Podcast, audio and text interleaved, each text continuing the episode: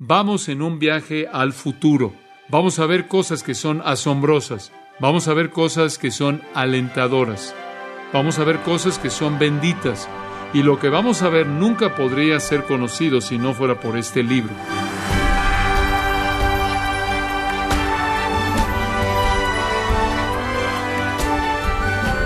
Gracias por acompañarnos en su programa Gracias a vosotros con el pastor John MacArthur. Actualmente hay una obsesión acerca del futuro y pierden el tiempo con horóscopos, psíquicos y mediums para conocer aquello que todavía no ocurre. Sin embargo, estos intentos son en vano dado que solo Dios conoce y declara el futuro. Pero ¿qué nos dicen las escrituras acerca del futuro? ¿Y cómo podemos prepararnos para estos eventos? El día de hoy, el pastor John MacArthur, en la voz del pastor Luis Contreras, contestará estas preguntas que darán ánimo a todo creyente en la serie El Nuevo Testamento de principio a fin, en gracia a vosotros.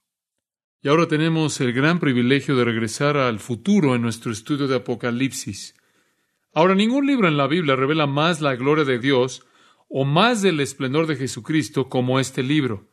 Y aunque es un libro de tanta bendición, todavía es mal entendido, mal interpretado y también descuidado más que cualquier otro libro en el Nuevo Testamento. Para muchos es un libro cerrado, es un libro sellado. Y eso es exactamente lo que Dios no quiso que fuera. Ahora, para ayudarnos en nuestra orientación en el libro, he tratado de dividir esta sección de introducción del versículo 1 al 6 en varios componentes. Realmente no estoy luchando aquí por tratar de encontrar un bosquejo homilético memorable, sino simplemente segmentar estas cosas para que podamos entenderlas junto con las riquezas que contienen parte por parte. En primer lugar, señalamos que al ver el libro de Apocalipsis encontramos su naturaleza esencial. En el versículo 1 es la revelación, esto es la apocalipsis, el descubrimiento. Quita la tapa, no es el encubrimiento, sino que es más bien la revelación. Después señalamos su tema central. Es la revelación de Jesucristo. Es acerca de Jesucristo. Jesucristo está aquí en la gloria futura descubierto, revelado y hecho manifiesto. Después señalamos su fuente divina, que Dios le dio.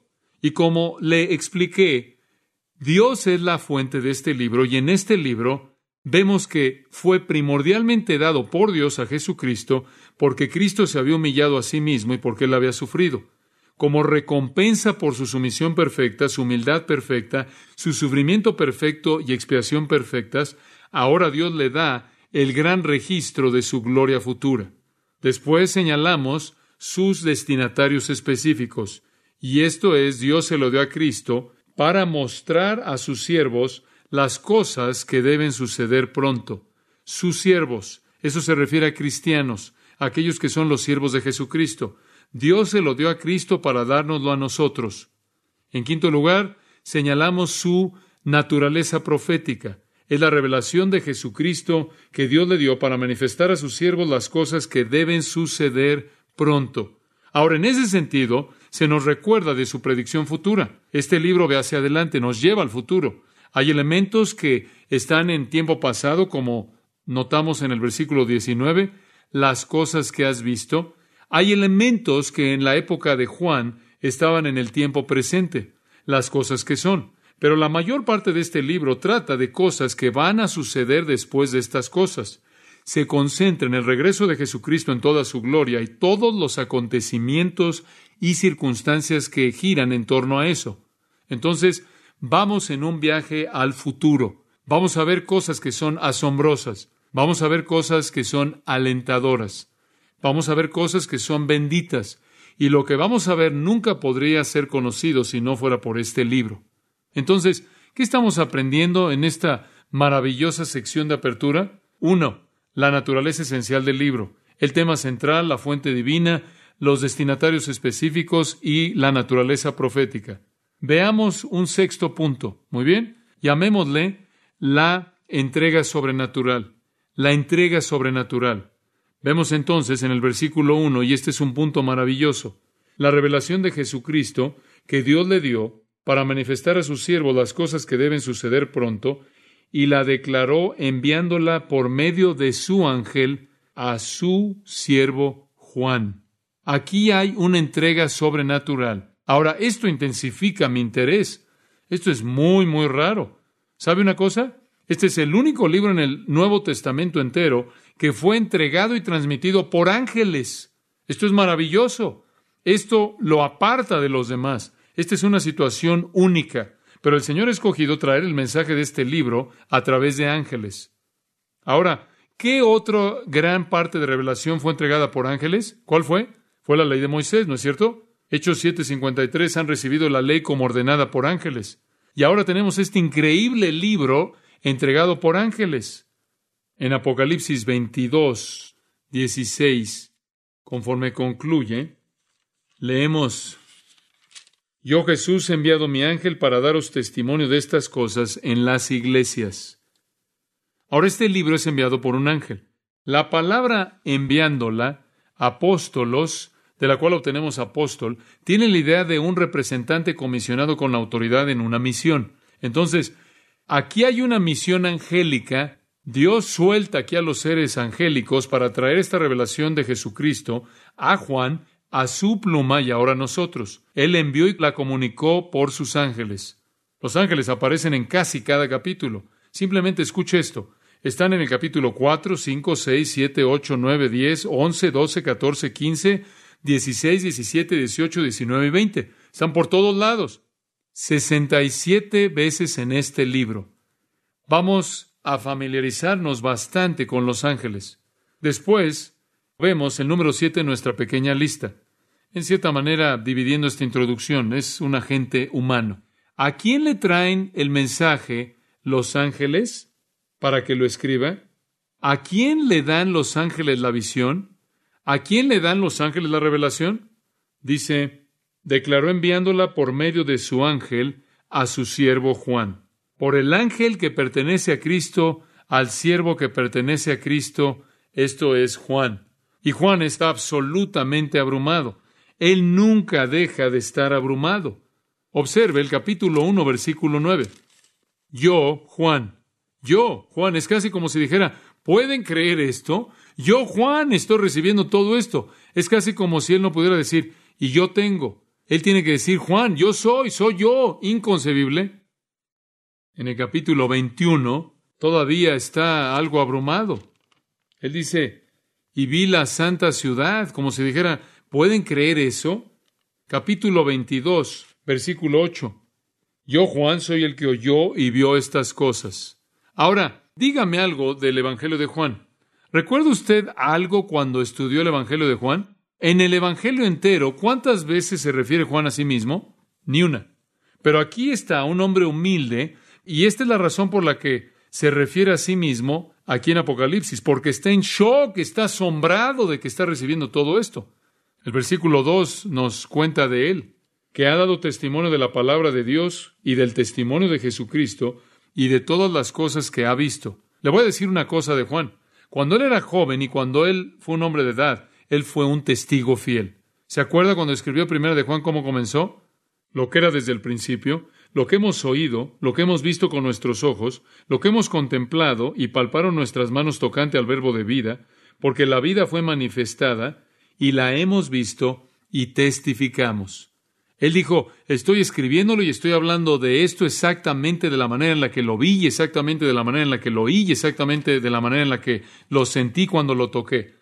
Este es un testigo verdadero. Él dio testimonio de la palabra de Dios. Él vio la palabra de Dios viniendo a través de él, a través de estas visiones traídas por ángeles. Y él dio testimonio, en segundo lugar, del testimonio de Jesucristo. Ahora llegamos al impacto personal de todo esto. Número ocho en nuestra pequeña lista, conforme vamos dividiendo esto, su bienaventuranza espiritual, su bienaventuranza espiritual. Esto es tan maravilloso. Versículo tres. Realmente debería traerlo aquí cada semana, ¿no es cierto? Bienaventurado el que lee y los que oyen las palabras de esta profecía y guardan las cosas en ella escritas, porque el tiempo está cerca. Bienaventurados. Esa es la promesa de Dios en este libro. Observe al final del libro capítulo 22, versículo 7. Y quiero mostrarle una promesa semejante. Versículo 7. He aquí, vengo pronto. Bienaventurado el que guarda las palabras de la profecía de este libro. Al principio está la bendición, al final está la bendición. Ambas, de principio a fin, la promesa de que somos bienaventurados. Entonces, ¿qué hemos aprendido? La naturaleza esencial del libro es la revelación. El tema central, Jesucristo. La fuente divina, Dios. Los destinatarios específicos, sus siervos, esto es, los creyentes. La naturaleza profética, las cosas que deben suceder pronto. Su entrega sobrenatural viene a través de ángeles. Su agente humano es Juan. Su bendición espiritual se nos indica ahí en el versículo 3, para aquellos que oyen y guardan. Y todo eso es acompañado por un siguiente punto, su urgencia contundente, su urgencia contundente, al final del versículo 3, porque el tiempo está cerca, el tiempo está cerca. La palabra tiempo aquí no cronos, eso es tiempo de reloj, tiempo de calendario. Es la palabra kairos, este es tiempo de épocas, eras, de temporadas. La palabra cerca, engus, simplemente significa la siguiente gran época en la historia redentora de Dios, la cual está cerca, está en el horizonte, es inminente. Note que el capítulo 22, versículo 6 reitera esto. Y me dijo, estas palabras son fieles y verdaderas. Y el Señor, el Dios de los espíritus de los profetas, ha enviado su ángel para mostrar a sus siervos las cosas que deben suceder pronto. Ahí estamos, está cerca, va a suceder pronto. Versículo 10, capítulo 22 dice, el tiempo está cerca. Ahora, como usted puede ver, lo que el Espíritu Santo está buscando hacer es forzar que toda persona en la iglesia, a partir del tiempo en el que este fue escrito en adelante, viva la luz del hecho de que este es el siguiente acontecimiento y debido a que no sabemos cuándo va a suceder, tenemos que vivir como si fuera a suceder en el futuro inmediato. Este no es un concepto que es raro en las escrituras. Dios puede decir que está cerca y sin embargo alguien va a decir, bueno, dos mil años han pasado. ¿Realmente está hablando en serio Dios? Sí, si usted entiende que cerca significa siguiente. Y usted entiende en segundo lugar que lo que puede parecer mucho tiempo para usted es un tiempo corto para Dios, debido a que con Él un día son como mil años y mil años es un día. Ahora eso nos lleva a un décimo punto. Esto es maravilloso, todavía en la introducción. Su benedicción trinitaria. Francamente, esto es tan abrumador que necesita haber una nota de alabanza desde el principio y vamos a ver eso en un momento. Pero antes de que la alabanza venga, necesitamos ver la benedicción que viene en los versículos 4, 5 y 6. Esto lleva esta gran verdad de la venida de Cristo y nos la vuelve a presentar como lo hizo en el versículo 3 con la idea de bienaventuranza. Versículo 4. Juan, a las siete iglesias que están en Asia. Eso es Asia Menor, Turquía moderna siete iglesias ubicadas ahí en la parte occidente de Asia Menor. Son nombradas en el versículo 11. ¿Las ve ahí? Éfeso, Esmirna, Pérgamo, Teatira, Sardis, Filadelfia y la Odisea. Y después viene la salutación o el saludo estándar para ellos. Gracia y paz a vosotros. Y aquí viene la benedicción trinitaria increíble. Este es simplemente Dios derramándonos, inundándonos con su amor. En primer lugar, Dios es identificado del que es y que era y que ha de venir. Ese es el Dios eterno, la fuente de toda bendición, toda gracia y toda paz. Y no puedo resistir mostrarle algo que es fascinante. Ve a Dios en dimensiones de tiempo, aunque Él es eterno, porque esa es la única manera en la que podemos entenderlo. Él es eterno, Él era, Él es y Él es por venir, viendo el pasado, el presente y el futuro. Este título es usado muchas veces. Observe de nuevo el versículo 8. Dios de nuevo es descrito como el que es, el que era y que ha de venir, el Todopoderoso. Y después Juan pasa al segundo miembro de la Trinidad, versículo 4, y de los siete espíritus que están delante de su trono. Dice usted, oh, espera un momento, pensé que solo había un espíritu. Lo hay. Dice usted, bueno, ¿por qué hay siete espíritus aquí? Bueno, hay varias respuestas posibles a eso. Uno es que siete es el número de plenitud, y entonces él está identificando la plenitud del Espíritu Santo. Otro es que de regreso, ahí en Isaías capítulo 11, versículo 2, hay una maravillosa declaración acerca del Espíritu Santo ahí. Dice, y reposará sobre él el Espíritu de Jehová, Espíritu de sabiduría y de inteligencia, espíritu de consejo y de poder, espíritu de conocimiento y de temor de Jehová. Ahí tiene usted siete aspectos del Espíritu Santo. Él es el Espíritu del Señor, el Espíritu de sabiduría, el Espíritu de entendimiento, el Espíritu de consejo, el Espíritu de fortaleza, el Espíritu de conocimiento y el Espíritu de temor del Señor. Ese es el ministerio séptuple del Espíritu. También es posible que Zacarías podría estar en la mente de Dios conforme se envía este saludo. Zacarías capítulo 4, y no voy a tomar el tiempo para llevarlo a detalle en este texto, pero es posible que la idea de los siete espíritus se remonte a Zacarías capítulo 4, versículos 1 al 10. En el versículo 2, y me dijo, ¿qué ves? Y respondí, he mirado, y aquí un candelabro todo de oro, con un depósito encima y sus siete lámparas encima del candelabro, y siete tubos para las lámparas que están encima de él. Ahora, aquí está siete candeleros, siete lámparas. En el versículo 10 de nuevo, la idea semejante. Los siete son los ojos del Señor que ven por toda la tierra. Dice usted, bueno, ¿podría ser esto una referencia al Espíritu Santo? Sí, podría ser, porque ahí a la mitad del pasaje encontramos esta declaración, no por fuerza ni por potencia, sino por qué? Por mi espíritu, versículo 6. Y después Juan entra al último miembro de la Trinidad. Gracia y paz de Jesucristo, versículo 5, el testigo fiel, el primogénito de los muertos y el soberano de los reyes de la tierra. Qué descripción tan gloriosa, absolutamente emocionante. Y él toma más tiempo con Jesucristo del que tomó con el Espíritu, con el Padre, porque después de todo Jesucristo es el tema. Él domina el libro. El libro entero es una visión de Cristo enviado a cristianos perseguidos, desanimados en Asia Menor que estaban sufriendo inmensamente. Y esto debía alentarlos acerca del futuro.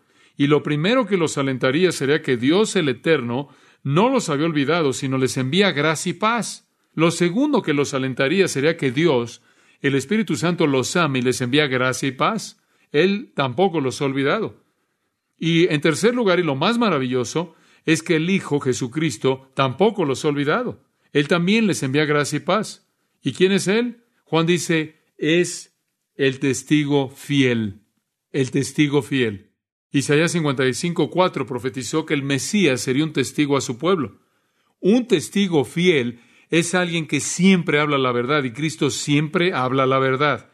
Siempre el testigo fiel nunca se desvía de lo que es verdadero. De hecho, en el capítulo 3, versículo 14, es llamado el Amén, el testigo fiel y verdadero.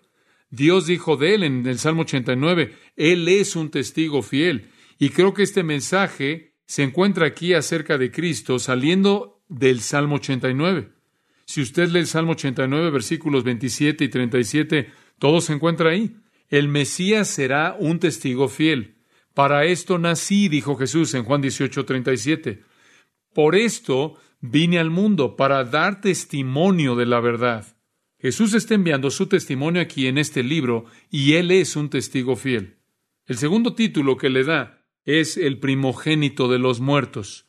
¿Qué quiere decir con eso? Primogénito no quiere decir que Él es el primero que jamás fue resucitado de los muertos. No, otros habían sido resucitados antes de Él pero significa que de todos los que fueron jamás resucitados, Él es el preeminente, el primogénito, el protótoco, significa preeminente. Todos los que han sido resucitados antes o después de todos ellos, Él es el preeminente. De nuevo, eso viene del Salmo 89, versículo 27. Lo haré mi primogénito, este es mi heredero. Este libro es la historia de ese acontecimiento. Este libro es el testimonio de un testigo fiel. Este libro es la historia de Dios exaltando al protótocos, el primordial, el más importante de todos los que jamás han sido resucitados o serán resucitados de los muertos. Y después, Él le da un tercer título, el soberano de los reyes de la tierra.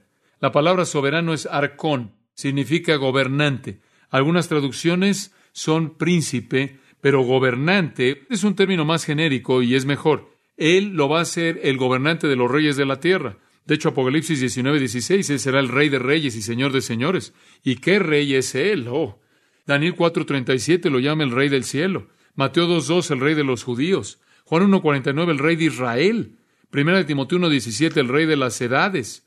Salmo 24, 7, el rey de gloria. Apocalipsis 15.3, el Rey de los santos y finalmente el Rey de reyes. Ahora observe esos tres. Testigo fiel habla de su pasado. De lo que Dios ha dicho en el pasado, Él da testimonio fiel. Señor resucitado, Él es el protótocos, el más importante de todos los que han sido resucitados en su función presente. Y gobernante o soberano de los reyes de la tierra, su futuro. Él da testimonio fielmente de la verdad de Dios. Y entonces su testimonio es verdadero. Él en la actualidad, en la gloria de resurrección, es el más importante de todos los que jamás han sido resucitados y por lo tanto se sienta a la diestra del Padre. Y algún día en el futuro Él será el gobernante de todos los reyes de la tierra. También es verdad que Él se volverá ese gobernante porque Él es el más importante de todos los que jamás han sido resucitados y se volverá ese gobernante porque Él ha sido un testigo fiel. Esto es impresionante porque en esta carta maravillosa la Trinidad nos envía una bendición. Y esto nos lleva a una última percepción.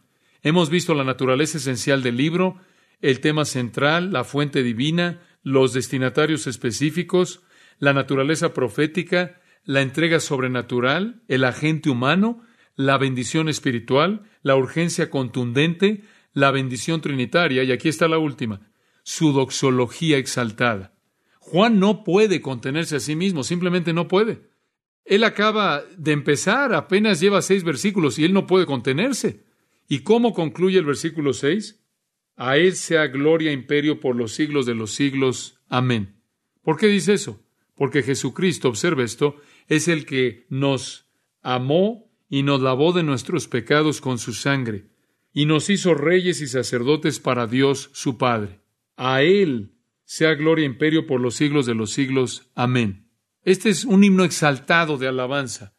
Es a Él que nos ama tiempo presente en griego.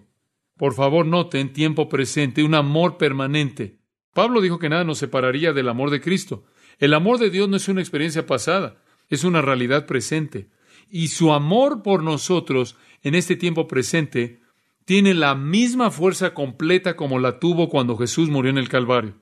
Él nos amó cuando lo odiábamos y Él nos sigue amando ahora que le pertenecemos a Él. Él nos ama.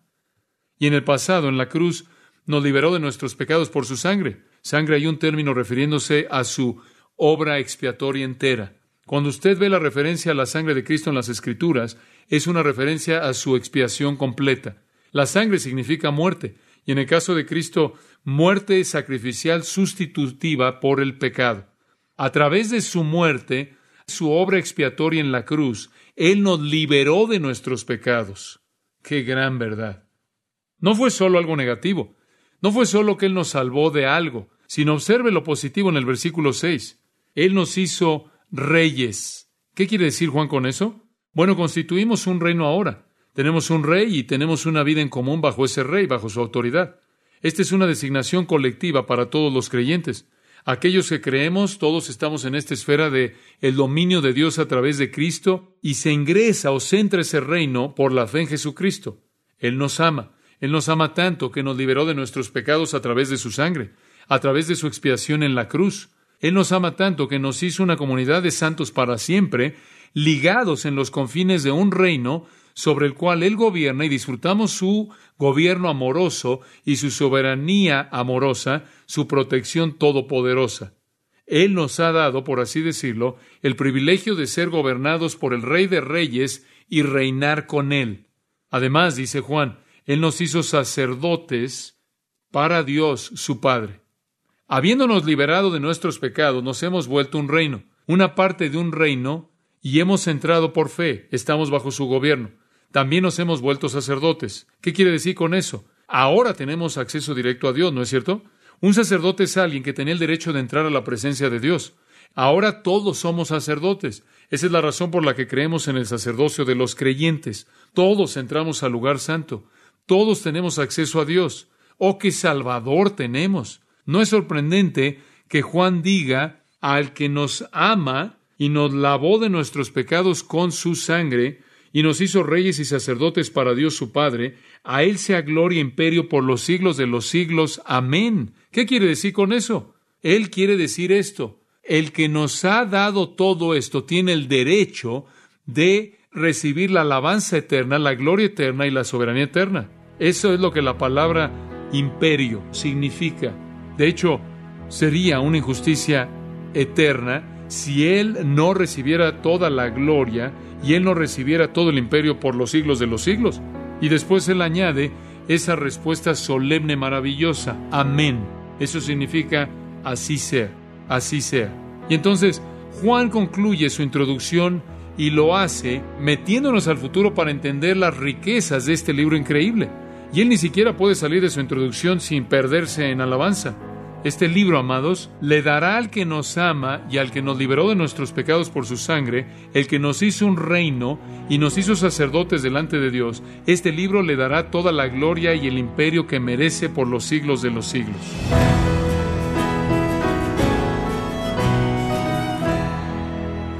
John MacArthur nos animó a vivir vidas que agraden a Dios, con la expectativa de que Jesús regresará por su iglesia en cualquier momento, parte de la serie El Nuevo Testamento de principio a fin, aquí en gracia a vosotros. Estima oyente, quiero recomendarle el libro El Poder de la Palabra y cómo estudiarla, en donde el pastor John MacArthur da respuesta a preguntas como ¿por qué estudiar las escrituras? y cómo obtener el mayor provecho de ellas. Le invito a que lo adquiera en la página gracia.org o en su librería cristiana más cercana, recordándole, como es costumbre, así lo hago, que pueda descargar todos los sermones de la serie El Nuevo Testamento de principio a fin, así como todos aquellos que he escuchado en días, semanas o meses anteriores, animándole a leer artículos relevantes en nuestra sección de blogs, ambos en gracia.org. Si tiene alguna pregunta o desea conocer más de nuestro ministerio, como son todos los libros del pastor John MacArthur en español o los sermones en CD que también usted puede adquirir, escríbanos y por favor mencione la estación de radio por medio de la cual usted nos escucha en gracia a vosotros. Es importante conocer no solo el país y ciudad de donde usted nos escucha, sino también la radio. Para quienes contactan nuestro ministerio por primera vez, pueden solicitar una copia del mensaje de promoción sin costo alguno, un mensaje por oyente únicamente. Si usted vive en los Estados Unidos o Puerto Rico, escríbanos a Gracia Vosotros, P.O. Box 4000, Panorama City, California 91412 o puede escribirnos a través del siguiente correo electrónico radio arroba Esto ha sido todo y en nombre de John MacArthur y del personal de este organismo, queremos darle las gracias por su tiempo y sintonía, invitándole para que nos acompañe en la próxima edición y juntos desatar la verdad de Dios un versículo a la vez, aquí en Gracia a Vosotros.